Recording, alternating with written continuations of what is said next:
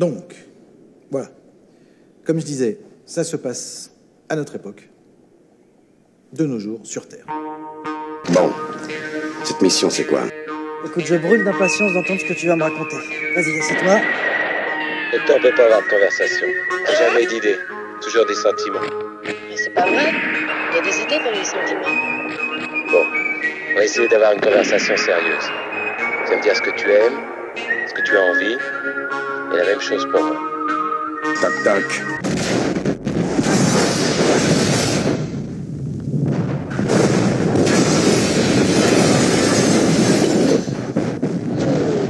Alors vas-y, commence. Bonsoir à toutes, bonsoir à tous et bienvenue dans cet épisode numéro 8 de Film Express.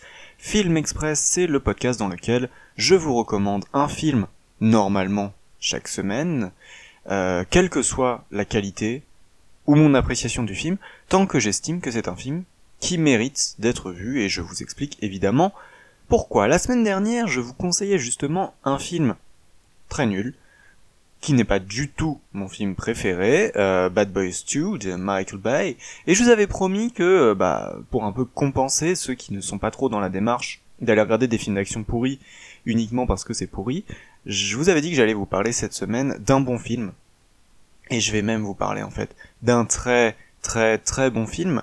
Euh, on va revenir dans le quasiment dans le présent parce que c'est un film qui euh, qui est sorti il y a finalement assez peu de temps, il y a, il y a quoi? Il y a, il y a peut-être, euh, j'ai pas la date sous les yeux. Ouais, il y a, il y a un peu plus de deux mois, euh, quasiment trois. Euh, ce film, non, pardon, euh, il y a presque deux mois, donc un peu plus d'un mois, un mois et demi. Euh, ce film, c'est Leto. Euh, je ne sais pas comment ça se prononce euh, exactement, euh, l'été en français. Euh, donc c'est un film russe euh, avec un peu de financement français, le CNC a participé, donc qui est sorti en France en décembre 2018. Euh, le film était avait été déjà présenté au Festival de Cannes et il a obtenu à Cannes un prix que je ne connaissais pas. C'est le prix de la meilleure bande son et j'en reparlerai beaucoup de la bande son parce que la bande son est un élément essentiel de ce film et la bande son elle est très bien. D'ailleurs, je vous recommande en même temps euh, le film et sa bande son. Et quand je dis sa bande son, c'est vraiment l'album. C'est-à-dire que, alors, faut avoir vu le film avant parce que sinon, euh, je trouve que je, je trouve qu'il y a pas mal de, chansons qu'il vaut mieux découvrir. Il vaut mieux découvrir d'abord la scène euh, parce que les scènes sont magnifiques. J'y reviendrai. Mais je vous conseille d'abord aller regarder le film puis écouter la bande son et franchement, c'est génial. Alors, quelques petits éléments euh, techniques, euh, détails euh, sur le film, comme d'habitude. Le film a été réalisé par Kirill Serebrennikov. Euh, Oui, Serebrennikov, je- je- j'espère que je le prononce bien. C'est inspiré en partie de l'autobiographie de Natalia Nomenko, qu'on voit justement dans le film, Natalia, qui est jouée par Irina Starchenbaum, euh, pareil, je ne sais pas si je le prononce bien, je m'excuse auprès d'elle, même si elle ne m'écoute probablement pas. On trouve, en fait, c'est l'histoire de euh, du rock, la scène rock euh, de Leningrad, aujourd'hui Saint-Pétersbourg, au début des années 80, donc en Union soviétique, et en Union soviétique, époque brejnevienne. Et j'en reparlerai parce que c'est très intéressant pour parler du propos très politique, évidemment, du film. Et donc à travers à travers cette scène euh, rock, on va parler notamment de deux groupes et en fait deux personnes, à savoir Victor Tsoi euh, qui était le leader du groupe Kino. Euh, petite parenthèse, j'ai été écouter du coup euh, Kino euh, en plus des, des chansons qui sont qui sont très souvent euh, re- refaites. C'est pas y a, y a- dans, dans la soundtrack il y a, y a qu'une seule chanson qui est vraiment telle quelle une chanson de Kino qui est une excellente chanson d'ailleurs, c'est la dernière, la chanson du générique. Euh, sinon, c'est des chansons qui ont été ré- réinterprétées euh, par je sais plus trop qui. Et euh, mais voilà, Kino c'est génial et ça nous parle notamment de, de Victor Tsoi qui est joué par Teo Yu, qui est un acteur euh, coréen, sud-coréen. Euh, et ça parle également du groupe Zoopark que j'ai pas trop été écouté.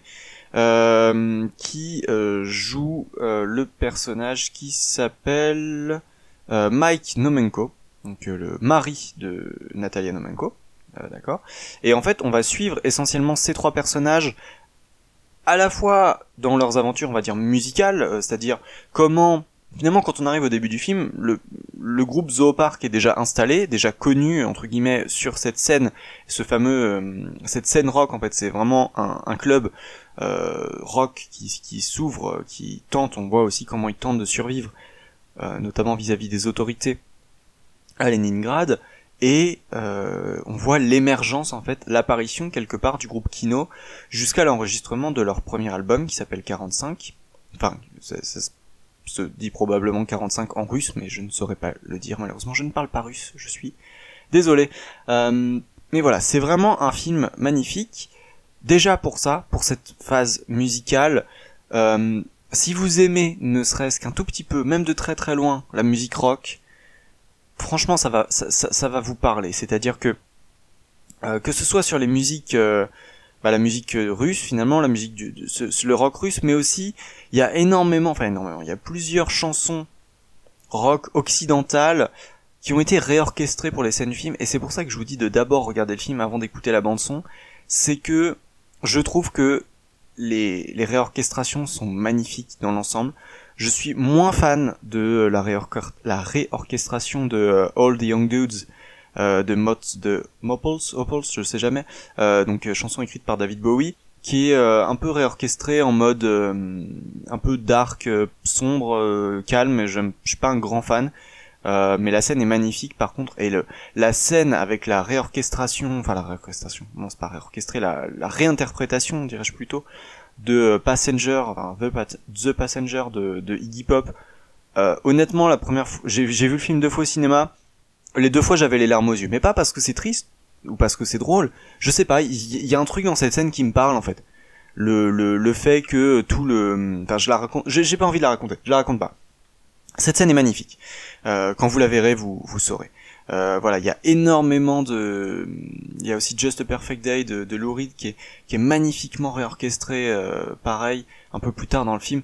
Vraiment, c'est très bien interprété, les scènes sont très très bien filmées. En fait, c'est des scènes de euh, réalité fantasmée, mais on sait pas trop fantasmée par qui, parce que il y a des dessins à l'image qui se, qui s'ajoutent. Évidemment, il y a ce personnage qui est assez particulier, je sais pas comment il s'appelle, mais ce, ce personnage, euh, ce mec euh, avec des lunettes là qu'on qu'on voit dans le film, dont on n'est jamais trop sûr en fait dans le film si c'est un vrai personnage, euh, parce que notamment au début on le voit interagir avec les à la plage quand ils sont à la plage, à, j'imagine dans, dans la banlieue de, de Leningrad, euh, enfin ou à quelques kilomètres. Je, je connais pas du tout euh, la géographie locale, je sais pas dans quelle mesure Leningrad est collé ou pas à la mer. Enfin si, je sais que Saint-Pétersbourg c'est sur la mer, mais bref. On voit ce personnage interagir avec les autres, et après, en fait, on le voit moins interagir et plus interagir avec le spectateur, euh, briser le quatrième mur comme étant une espèce de commentateur, et il a cette, toujours cette pancarte en russe euh, sur laquelle il est écrit ceci n'est jamais arrivé. À chaque fois qu'il y a ce genre de scène avec la musique euh, réarrangée et tout ce qui se passe sous nos yeux que je ne raconte pas, euh, on, on, on, voit très clairement que ce, sont, ce, ne sont pas des vraies scènes. Elles sont filmées pour nous faire comprendre que ce ne sont pas des vraies scènes, que ce n'est pas la réalité. Et le film nous le dit clairement. Et je trouve que ces, ces scènes, en plus d'être très belles et très bien, euh, très, très bien filmées et très bien orchestrées d'un point de vue musical, euh, sont aussi font aussi partie du message politique du film, de cette critique. Et j'y reviendrai qui est, enfin, est-ce que c'est, c'est, c'est je, je, le vois pas forcément comme une critique d'une manière globale, c'est pas non plus un éloge, hein, de, de l'Union soviétique, c'est plus la critique d'une époque en Union soviétique, à savoir le début des années 80, sous l'ère Brejnev, enfin Brejnev dirait-on, euh, époque où il y a une espèce, il y a un, un, immobilisme sur tous les plans, que ce soit économique, que ce soit euh, culturel évidemment pour ce qui nous concerne. Le pays est dirigé vraiment par une, une gérontocratie, par des vieux euh, qui sont là depuis euh, souvent les années 50, 60, euh, qui ont connu, pour certains même avant la déstalinisation, et qui de ce fait sont de fait des conservateurs, voire des réactionnaires. C'est-à-dire qu'on est face à des dirigeants de ce qui se voulait au départ euh, un, un, État euh, en avance sur la transformation sociale et la lutte contre contre un système d'exploitation qu'est le capitalisme, on se retrouve finalement avec des dirigeants profondément conservateurs et qui de ce fait vont rejeter comme pas mal de, de personnes, euh, de personnages secondaires qu'on va apercevoir dans le film, ils vont rejeter cette musique rock qui sera cataloguée comme occidentale. Et je pense que la force de ce film en réalité, ce, n'est pas, c'est un réalisateur russe qui le, fait, ce n'est pas de faire un film euh, pro-Occident, de toute façon la guerre froide est terminée, c'est plutôt un film qui va montrer que le rock, le punk, toute la scène musicale rock de cette époque était une scène profondément subversive, tant en Occident qu'en Union soviétique. C'est-à-dire que finalement, on va nous dire que ces musiciens-là avaient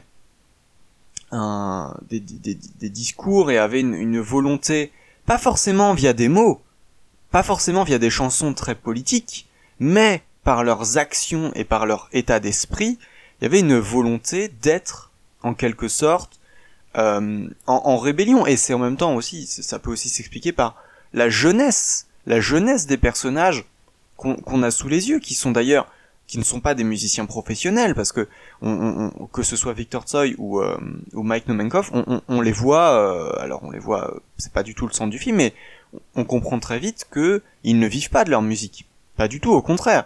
Euh, ils ont à côté un, un travail. Je crois que Mike était, je sais pas dans quelle mesure c'est vrai, mais dans le film, en tout cas, Mike est gardien et Victor Tsoi est, euh, euh, je crois qu'il est apprenti. Il travaille, euh, il fait des, des sculptures en bois, des choses comme ça. Et vraiment, je trouve que on nous montre une réalité sociale de l'époque qui, je le dis, m'était complètement étrangère jusque-là. Je, ne connaissais pas, du tout la scène rock de Leningrad au début des années 80. Et je veux dire, je connais pas grand monde finalement qui, en avait entendu parler. Et pour moi, je le dis, hein, tant musicalement que politiquement, que euh, sur plein de plans, culturellement d'une manière générale, je, pense que c'est une découverte. Et, et moi, ce film, il me, il, il m'a- parlé, il m'a, il m'a, fait des choses quelque part. Euh, il m'a donné envie. euh, C'était un tweet que j'ai fait euh, en sortant du film, et c'est vraiment une réaction que j'ai encore aujourd'hui quand j'y pense. Ça m'a donné envie de prendre une guitare et de la casser sur la tête d'un flic, quoi. C'est-à-dire que ce film donne envie, en fait, à un moment donné, de, de tout foutre en l'air et de dire euh, finalement ce qui est, ce qui est un peu l'essence même de j'allais dire oui, de la musique rock et d'une manière générale de, tous ces genres de musique qui sont ou qui ont été en tout cas à un moment donné des genres subversifs parce que malheureusement aujourd'hui le rock euh, est beaucoup moins subversif qu'il qu'il- qu'il a pu l'être. euh, le, rock c'est embourgeoisé euh, comme comme comme chacun sait. Et je trouve que c'est vraiment un, un film très intéressant et surtout qui nous permet de sortir un peu de notre contexte et de notre zone de confort et je trouve ça vraiment vraiment vraiment pas mal. Euh, quoi d'autre? Quoi, dire d'autre en réalité euh, sur ce film? Si j'ai beaucoup parlé de l'aspect musical, de l'aspect politique qui est très intéressant. Euh, Il y a, il y a d'autres aspects qui tiennent peut-être plus de, ce qui fait souvent les, les films qui sont nommés à Cannes. Euh, c'est l'aspect plutôt à la fois purement visuel. Le, le film est magnifique. Euh, ça a été tourné en numérique en format 2.39, donc euh, assez large. Et le, le film est en, tout en noir et blanc. Euh, y a, il- je crois qu'il y a un peu de couleur euh, quand le, justement il y a ces phases un peu de, euh, qui ne sont pas réelles, qui, qui arrivent, ou en tout cas euh, qui ajoutent des choses au réel, pourrait-on dire. Et c'est vraiment très très bien filmé, c'est assez assez beau. Euh, moi, ça m'a donné envie de découvrir Saint-Pétersbourg en fait. Tout a été tourné sur place. Le film a été tourné à l'été 2017 à Saint-Pétersbourg, et moi, ça m'a donné envie de bah, de découvrir quoi, d'aller. euh, ce que je vais peut-être avoir la chance de faire, aller à Saint-Pétersbourg l'été. Ça a l'air très, ça a l'air trop beau. Ça a l'air trop beau. Euh, voilà, ça, a l'air vraiment magnifique, ça donne vraiment envie d'y aller euh, et de découvrir un peu ce, ce pays euh, fascinant qu'est la Russie, j'ai envie de dire, parce que c'est, je sais pas, ça fascine. Ça fascine pour plein de raisons.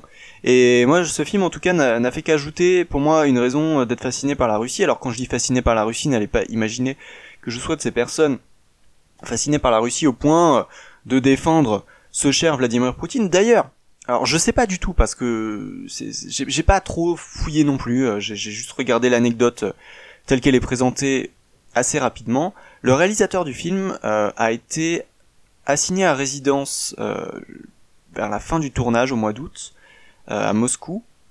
Il a été condamné pour fraude. Alors fraude de quoi? Je sais pas. Si vous le savez, je vais peut-être me renseigner entre temps. Si vous le savez, n'hésitez pas à me le faire savoir. Euh, du coup, je, je, je saurais pas dire si c'est une condamnation politique due euh, au fait que bah voilà, il fait un film euh, un peu critique sur une certaine époque, certaine époque qui n'est pas si éloignée, c'est-à-dire que c'est pas comme s'il faisait un film critique sur euh, la période Staline ou un truc dans ce genre-là, c'est quand même l'Union soviétique en Russie pour le coup dans les années 80. C'est assez récent. Je sais pas trop dans quelle mesure la condamnation de ce mec est politique. Moi, ce film, ça m'a plu, ça m'a beaucoup parlé. Et le dernier élément que je vais ajouter, euh, qui est peut-être pas le plus intéressant dans le film, mais qui personnellement m'a touché. Euh, en fait, faut savoir que, d'une manière générale dans la fiction, j'ai un rapport euh, potentiellement très émotionnel aux, aux relations amoureuses et ou amicales, mais c'est un peu qui tout double, c'est-à-dire que dès lors que si j'y crois pas, c'est pas possible, ça passera jamais. Si j'y crois, je peux être à fond dedans. Euh, voilà, je peux, je, je vais pas forcément citer d'exemple parce que j'en aurais pas mal, mais je peux très très facilement euh, être à fond derrière une relation euh, qui tient strictement de la fiction. Ce qui peut paraître absurde, je le comprends tout à fait. Euh, et là, en l'occurrence, en fait, il y a un espèce de triangle amical slash amoureux qui se joue en fait entre Mike, Natalia et euh, Victor, puisque donc euh, Natalia et Mike sont mariés. Très vite, Victor va devenir très ami avec Mike. On va voir leur amitié se construire, notamment autour d'une passion commune qu'est la musique. Ils vont beaucoup échanger. Mike va donner à, Victor euh, un de ses cahiers dans lesquels il, il essaye de traduire des paroles de certains artistes occidentaux euh, à l'oreille, ce qui est assez intéressant. Et en même temps, euh, Victor et, Natalia, Natacha, ça dépend. Dans, des fois dans le film, ils l'appellent Natacha. De, ils vont développer une amitié, mais on sent qu'ils veulent que ça aille plus loin. Et à un moment donné, euh, ils en font expressément la demande. Je raconte pas tout, mais je trouve que cette relation n'est pas traitée de manière cliché, euh, n'est pas non plus trop traitée de manière dramatique, même si la fin est un peu euh, euh, un peu amère euh, quelque part, mais c'est pas triste, c'est pas non plus niais, c'est jamais euh, de l'ordre de la niaiserie absurde. Euh, et surtout, ce que j'ai bien aimé, c'est que ça ne prend pas trop le pas sur le reste du film. C'est-à-dire qu'on est sur un film qui a tellement de choses à me dire et à montrer. Cette histoire-là, elle traverse le film. On s'attache à ces personnages. C'est jamais trop, mais c'est suffisant. C'est-à-dire, enfin, c'est, euh, non, c'est, pas tellement ce que je cherchais. Il y en a, il- il en fallait quand même. Pour qu'on s'attache à ces personnages, il fallait un minimum de, euh, de développement sur cette relation justement, un peu, en- un peu particulière entre les trois. Et je trouve qu'elle est très bien traitée. Euh, je sais pas trop dans quelle mesure elle est réelle, sachant que je n'ai pas du tout lu l'autobiographie euh, de, de Natalia, qui est une, enfin c'était trois vraies personnes, mais on, on est nor- normalement du point de vue de Natalia, ce que sous-entend d'ailleurs très très bien, je trouve, le, le dernier plan, enfin le dernier plan. Oui, parce que c'est c'est c'est euh, c'est filmé en plan séquence. Euh, ce, ce dernier plan où on montre Victor Tsoi, Mike, puis puis Natalia, et on- le film se termine sur euh, sur Natalia, euh, comme pour nous rappeler qu'on est de son point de vue. Et d'ailleurs, je je le dis, j'ai été voir ce film à l'aveugle. J'ai vu sur Twitter énormément de personnes en parler. D'ailleurs, je salue euh, tous ceux tous ceux qui en ont parlé en bien sur Twitter parce que c'est grâce à vous euh, que, que que j'ai été voir ce film euh, en en sachant très très vaguement de quoi ça parlait.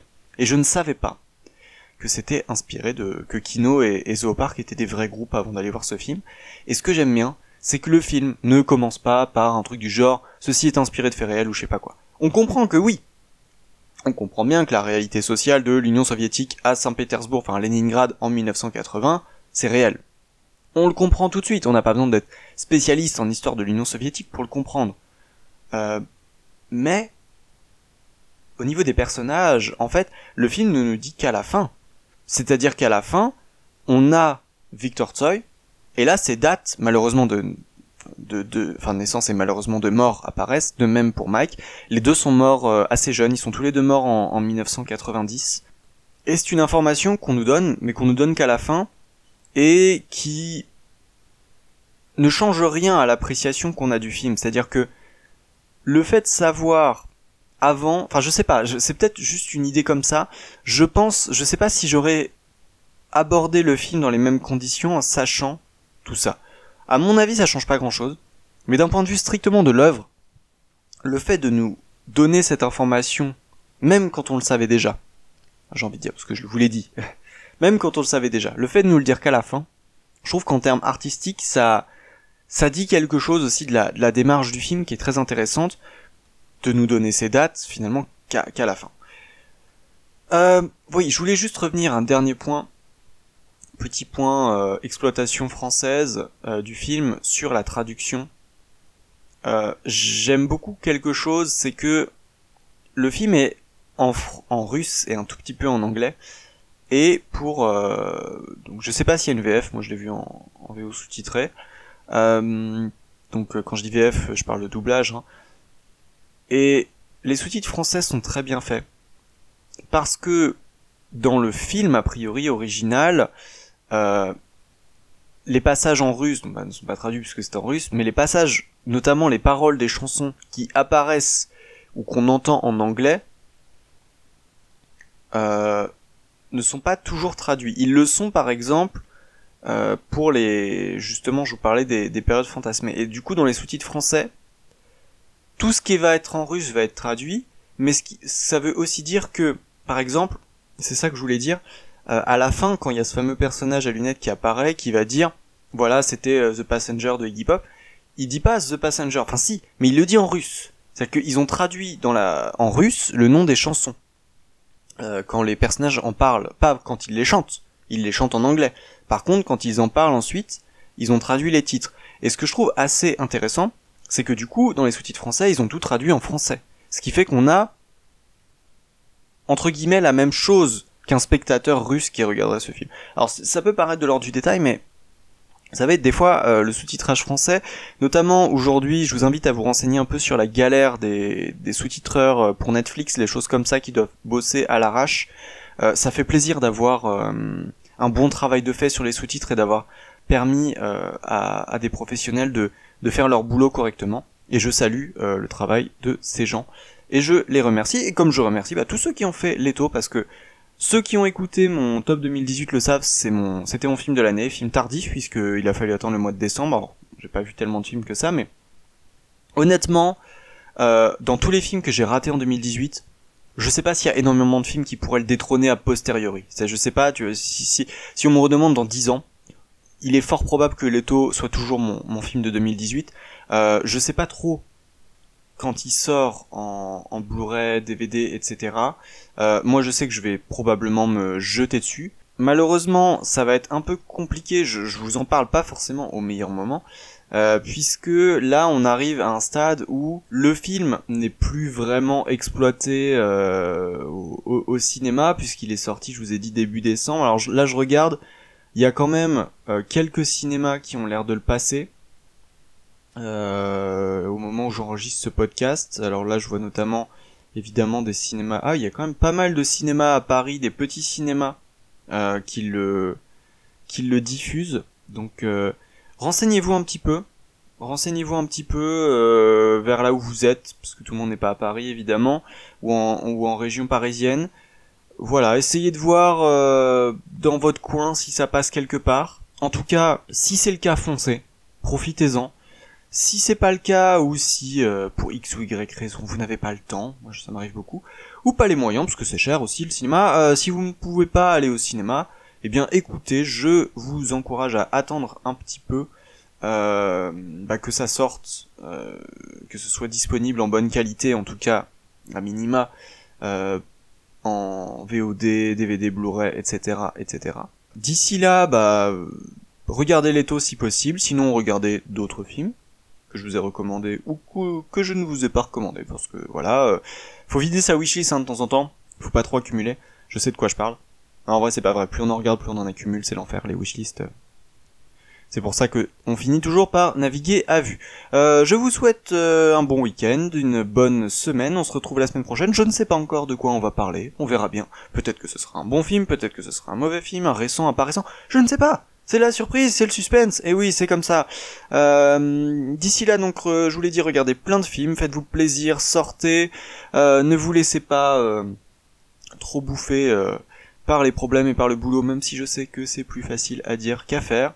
On se retrouve la semaine prochaine et on se laisse avec une chanson du groupe Kino, justement, qui s'appelle en français L'été est fini.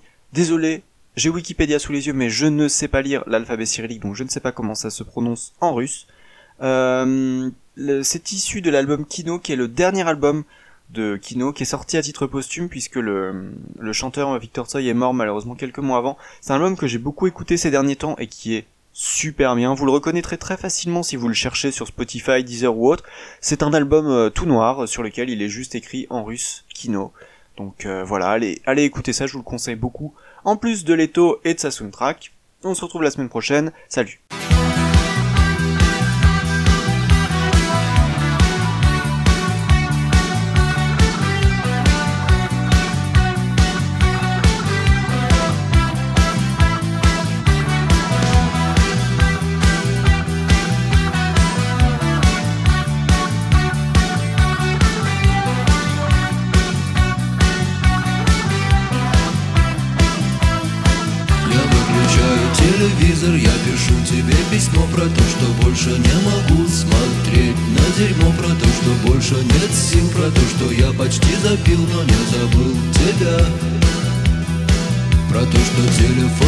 Хотел, чтобы я встал.